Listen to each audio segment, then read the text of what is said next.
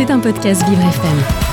Quand on est adolescent, on a des rêves, on se dit tiens, plus tard je veux devenir architecte, ingénieur, on se renseigne, on voit des écoles euh, qui ont l'air très bien sur le papier et on regarde le prix à la fin et on voit que c'est un petit peu euh, compliqué. Euh, comment réussir justement à rentrer dans ces grandes écoles quand on est issu d'un milieu modeste? On va essayer de répondre à cette question avec la Fondation Culture et Diversité que j'ai le plaisir d'accueillir aujourd'hui dans mon monde. La Fondation Culture et Diversité qui favorise l'accès aux grandes écoles euh, de la culture des jeunes issus de milieux modestes.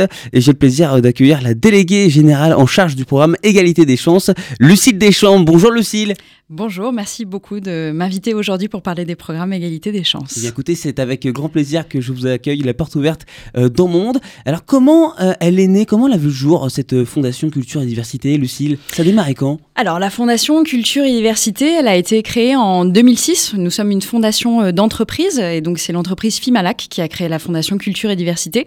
Et donc, c'est la volonté d'un homme à la base et d'une et d'une femme, donc Marc Lardé de la Charrière, qui a créé cette, cette fondation et qui est le, président de, Fimalac et qui a euh, vraiment pour conviction qu'un entrepreneur doit s'investir dans euh, la vie de la cité et doit s'investir en faveur de la, cohésion sociale en fait de notre, société. Donc il, a, euh, il est notamment voilà, mécène d'un certain nombre de, de musées en, en, France et puis il a voulu par cette fondation avec sa fille Éléonore Ladré de la Charrière qui a dirigé la fondation et qui en est maintenant la présidente, il a voulu donner la possibilité à des jeunes issus de, de, issus de milieux modestes d'accéder à des grandes écoles euh, de la culture, mmh. des grandes écoles artistiques et culturelles euh, publiques. Qu'est-ce qui fait que le milieu de la, culture peut être euh, difficile d'accès pour euh, certains aujourd'hui?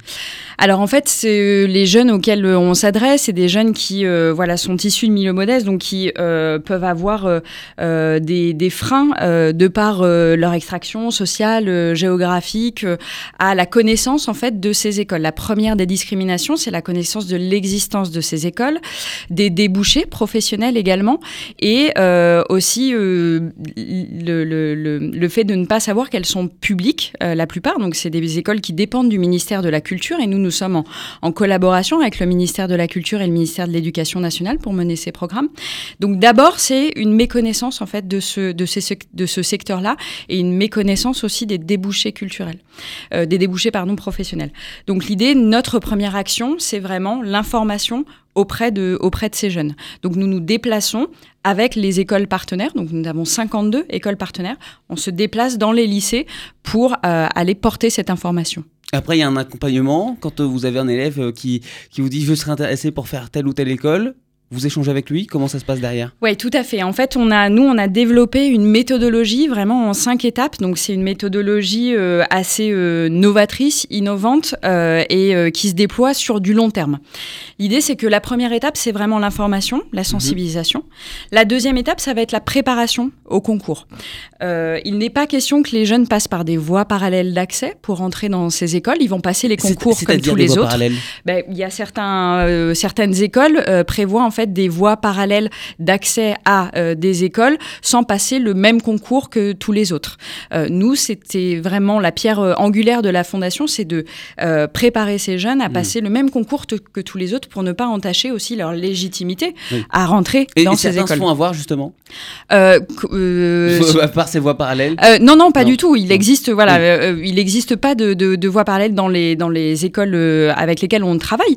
Mais Sciences Po, notamment, euh, fait, euh, fait avec les, les, conventions euh, d'éducation prioritaire des voies parallèles qui, qui sont aussi tout à hmm. fait respectables. Donc en fait, nous, ce que le, le, parti pris de la fondation, c'est de se dire que ces jeunes, même s'ils partent d'un petit peu plus loin, parce qu'ils n'ont pas justement l'environnement familial qui leur permet d'avoir toutes les informations et toutes les clés de compréhension pour se projeter. Il faut peut-être les fait. convaincre ces familles qui peuvent être sceptiques par moment. Exactement, oui, oui, tout à fait. Donc on, voilà, on, on développe un certain nombre de supports aussi à la fois vidéo et papier pour expliquer ce que sont ces études et puis les débouchés évidemment professionnels. Donc la deuxième étape qu'on va qu'on mène, c'est vraiment la préparation. Et donc là, on est en plein dedans en ce moment. On appelle ça des stages égalité des chances. Et donc là, un peu partout en France, il y a 180 jeunes qui sont dans les écoles en immersion pendant une semaine, en école d'architecture, en école d'art, à l'école du Louvre, à l'Institut français de la mode, ben pour comprendre ce qu'est euh, une, une, école, comprendre sa pédagogie, rencontrer des étudiants, rencontrer des professeurs, rencontrer des professionnels évidemment, euh, et puis se préparer en fait au mieux au, concours. Donc ils sont en terminale, ils vont passer les concours là dans quelques mois en fait, hein, parce qu'il y a parcoursup et ils vont devoir formuler leurs vœux. Donc nous on va les accompagner euh, à, à, la fondation dans ce moment de préparation des concours. Et ces, ces écoles, ces, ces formations, ça va relever du domaine privé, public? On ne travaille qu'avec les écoles publiques. C'est-à-dire que, en fait, on a une convention euh, cadre avec le ministère de la Culture et le ministère de l'Éducation nationale qui reconnaissent notre méthodologie et qui nous euh, aident justement dans la mise en place de nos programmes. L'éducation nationale va nous flécher les lycées dans lesquels nous allons intervenir justement pour l'information et la mmh. sensibilisation. Et puis le ministère de la Culture ben, va mettre à disposition un certain nombre euh, de, un certain nombre de, de dispositifs pour, pour faire en sorte que les professeurs puissent, puissent participer à ces temps de, de, stage égalité des chances. Donc nous, on ne travaille qu'avec euh, des écoles euh, publiques, on travaille avec une seule école privée qui est l'Institut français de la mode. Voilà. Donc l'idée, c'est que les jeunes ensuite, évidemment, comme ils sont issus de milieux modestes, euh, puissent n'aient pas à, en fait à débourser beaucoup d'argent pour suivre ces, ces, formations qui sont publiques et qui sont les meilleures formations en études artistiques et culturelles en France. Les écoles d'architecture, les écoles d'art et design, l'école du Louvre, euh, les, écoles de métiers d'art et design sont les meilleures formations euh, publiques. Vous écoutez Le Monde de Léo, un monde plus juste, plus festif, avec Léo Tassel aujourd'hui, dans mon monde, je suis en compagnie euh, de Lucille Deschamps, déléguée euh, générale en charge du programme Égalité euh, des chances au sein de la Fondation Culture et Diversité, qui vient vraiment en aide aux, jeunes issus de milieux modestes qui veulent intégrer des grandes écoles, notamment dans le domaine de la culture. Et pour ce faire, Lucille, vous allez démarcher différents organismes pour réaliser des partenariats. Comment il est né le partenariat avec le gouvernement, avec le ministère de la Culture notamment? Alors en fait, euh, il, est vraiment euh, né à la base de, de, la création de la, de la Fondation euh, Culture et Diversité.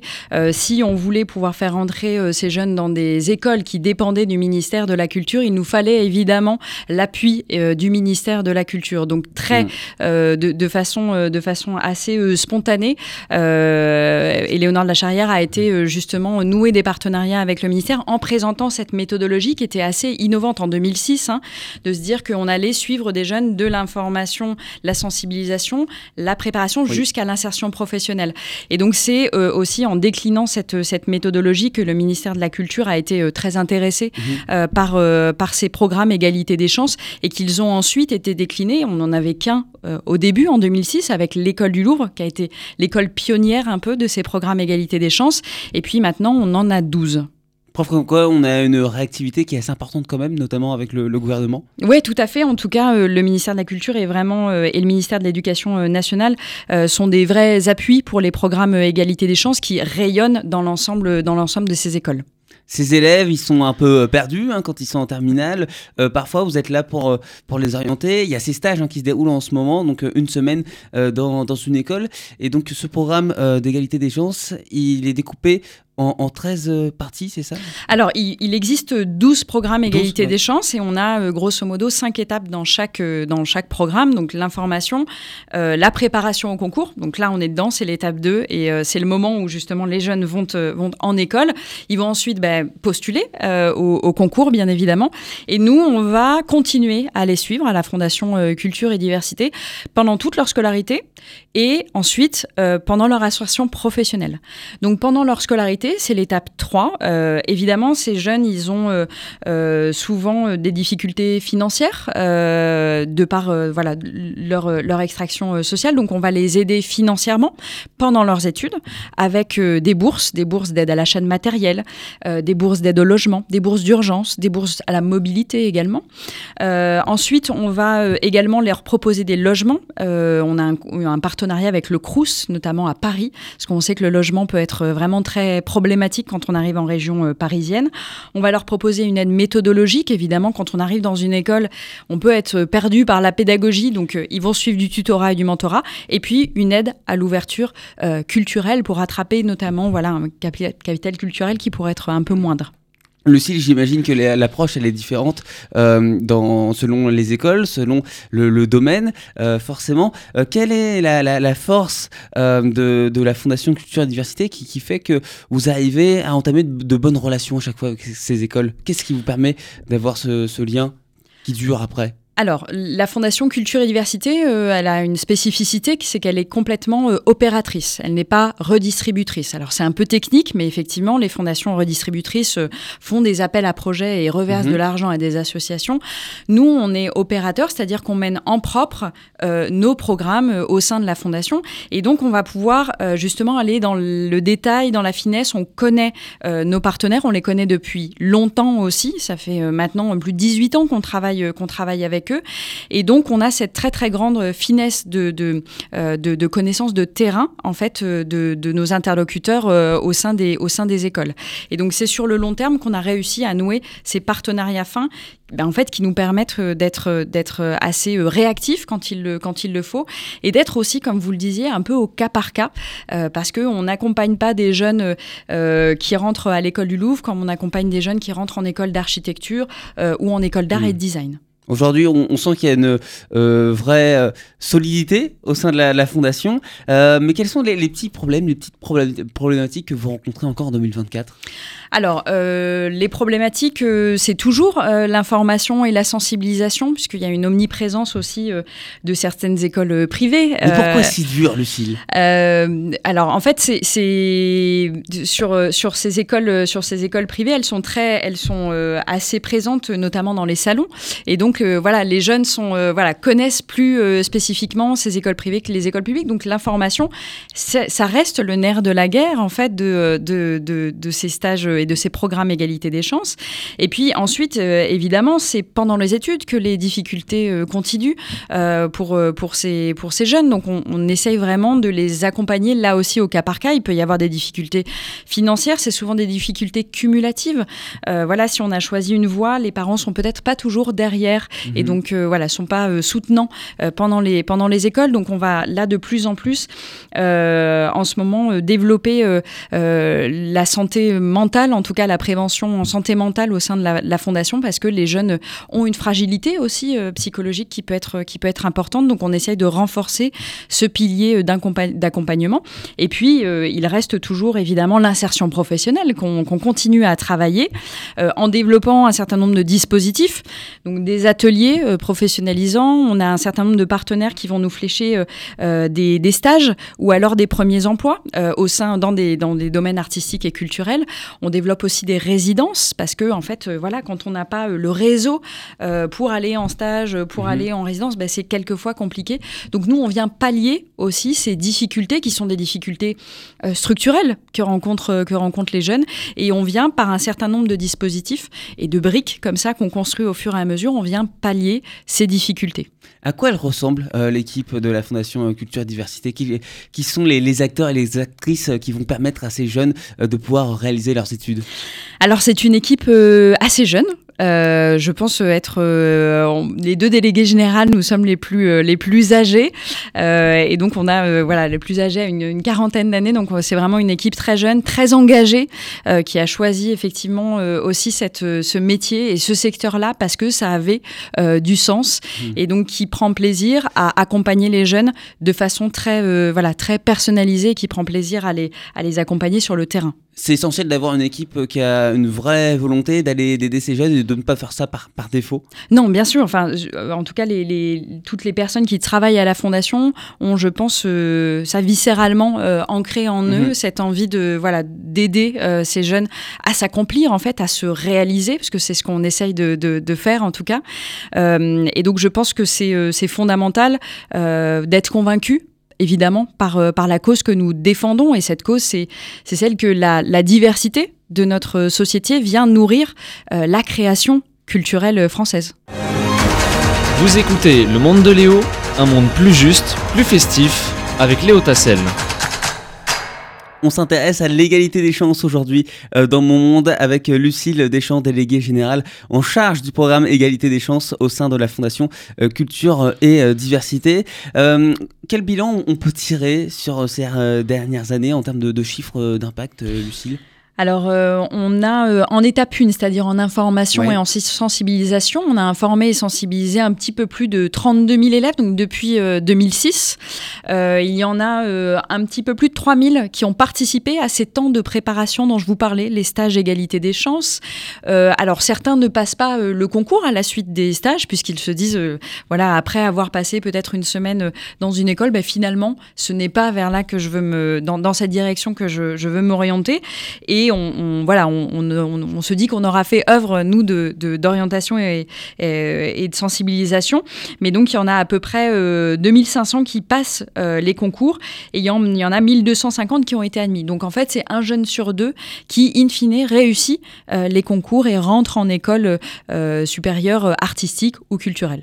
Et ce qui est formidable, c'est qu'une fois que ces jeunes, ils ont réussi, ils s'en vont pas en mode bon bah salut, coucou, ils reviennent parce qu'ils savent que euh, il y a des générations qui arrivent derrière eux et qui rencontrent les mêmes difficultés. Et donc on, a vraiment euh, une forme de solidarité qui se met en place derrière. Il y a du tutorat, c'est ça? Exactement, en fait, ça c'est vraiment la dernière étape qu'on a mise en place euh, après euh, l'étape d'insertion professionnelle, c'est l'étape de l'engagement. Euh, ces jeunes qui ont bénéficié en fait des programmes égalité des chances, ils nous ont sollicité et c'est eux qui l'ont fait en disant ben, nous on a envie de redonner aussi à notre tour, on a envie de s'engager à vos côtés. Et donc, on a développé euh, là euh, des petites actions d'engagement. Donc, ils peuvent euh, effectivement, ces jeunes qui hmm. soient étudiants ou insérés professionnellement d'ailleurs, ben, ils peuvent s'engager auprès des jeunes générations. donc, ils peuvent s'engager en essayant de, ben, de, les aider à, préparer les concours. Ils vont venir aussi donner des, des conseils. Ils vont, ils vont présenter leur, leur métier. là, en ce moment, à l'ENSI, donc une école d'art et design à Paris, c'est un, c'est un ancien élève du stage égalité des chances en école d'art et design qui est devenu designer, qui lui maintenant bah, mène le, stage. Et donc euh, voilà, la boucle est bouclée et c'est vraiment cette histoire de don contre don aussi euh, que voilà que l'on aime beaucoup à la fondation parce qu'on trouve que ça a vraiment du sens que des en fait des jeunes puissent se reconnaître aussi euh, dans les dans les plus anciens. Et en hmm. fait c'est d'autant plus efficace quand ça marche de pair à pair. C'est ce genre d'expérience euh, vraiment qui vous motive, vous, au quotidien? Bien sûr. Euh, moi, c'est ce qui me, c'est ce qui me m'habite et me fait, me fait aimer mon métier euh, profondément. Je viens aussi d'un milieu du coup social plutôt éloigné du, du de la culture et donc ça a vraiment beaucoup de sens que d'aider des jeunes à pouvoir, à pouvoir en fait réaliser une, une envie, réaliser sa, son envie professionnelle et puis tout simplement se, se, se réaliser. Voilà. Quel est le message que vous avez envie de transmettre aux jeunes, mais également aux parents qui nous écoutent et en ce moment ils ont leur fille ou leur fils euh, de 17-18 ans euh, qui passent le bac, qui sont un petit peu euh, perdus. L'art et la culture, ça les intéresse, mais ils savent pas trop quoi faire.